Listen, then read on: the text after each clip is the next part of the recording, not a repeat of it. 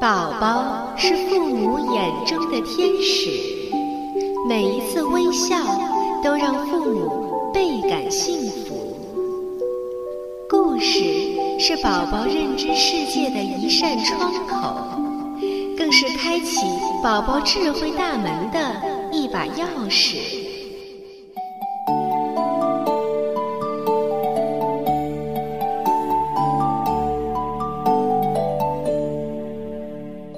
亲爱的家长和小朋友们，你们好！您现在正在收听到的是由多拉之声为您播出的《多拉妈妈讲故事》，我是主播多拉妈妈。接下来就让我们和爸爸妈妈一起走进故事的世界，共同打开这扇智慧之门吧。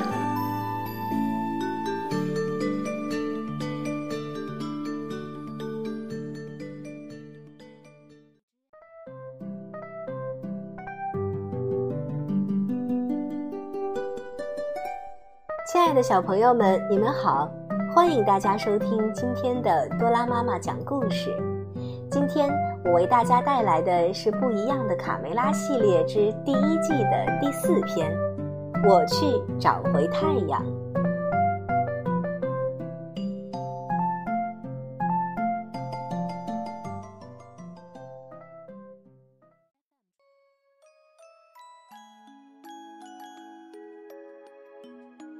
早上，太阳还没有升起来，小公鸡和小母鸡们就已经醒了。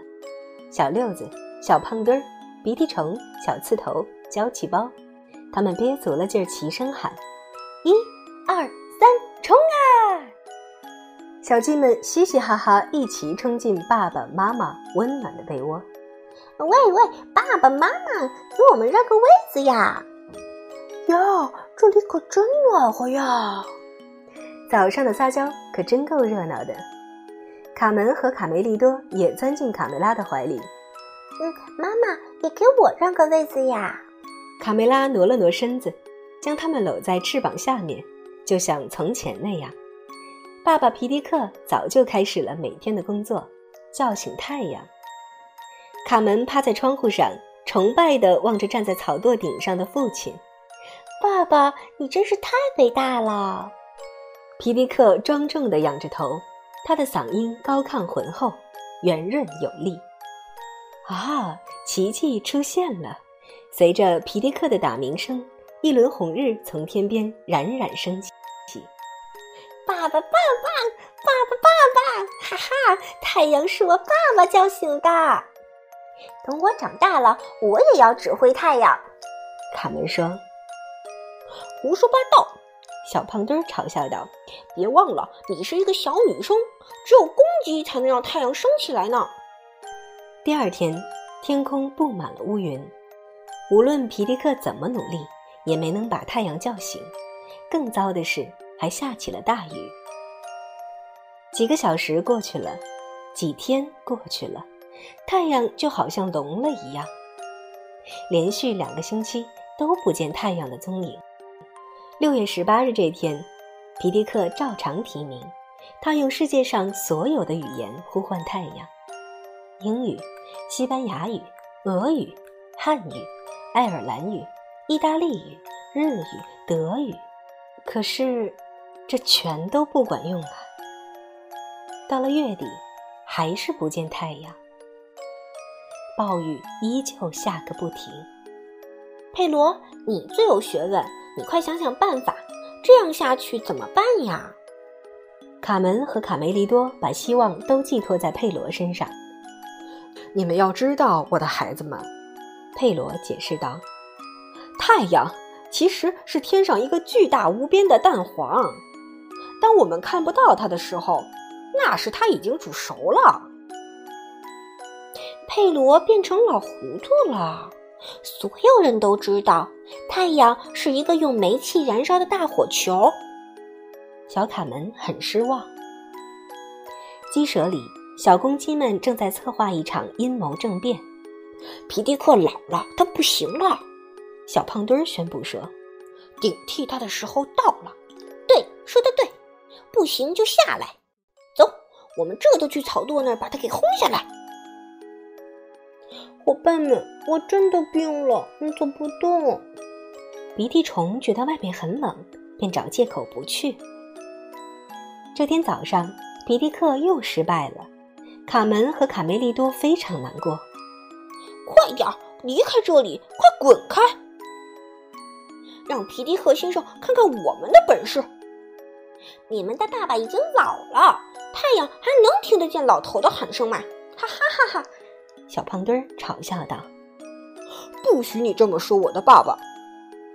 卡梅利多愤怒地扑向小胖墩儿，他们在雨里扭打起来。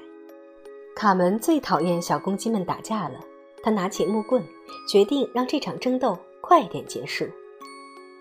卡门，如果不是你插手，我就被……嘿嘿，幸好没把你的嘴打歪。喂，贝里奥，咱们一起去找太阳吧。你们俩等我一下，我马上就回来。向日葵，听听名字就知道，它的脑袋总是朝着太阳的。我们只要跟着这朵花指引的方向，就一定能找到太阳。贝里奥，没想到我妹妹小小年纪就知道这么多事。男子汉们，走啊！我认为太阳一定是病了。对我生病的时候也要卧床休息。他这么久不起床，一定是得了很严重的病。哎呀！等我们找到他的时候，没准他已经死了，那可怎么办呀？天空还是阴雨绵绵，在向日葵的指引下，贝里奥、卡门和卡梅利多到处寻找太阳可能躲藏的地方，田野、草地、树林，连山间也没有放过。直到，快看！卡门大声喊。向日葵指向科尔贝丹磨坊。哈哈，你们好，朋友们！正在唱歌玩耍的鸭子科尔贝热情地向三个冒险家打招呼。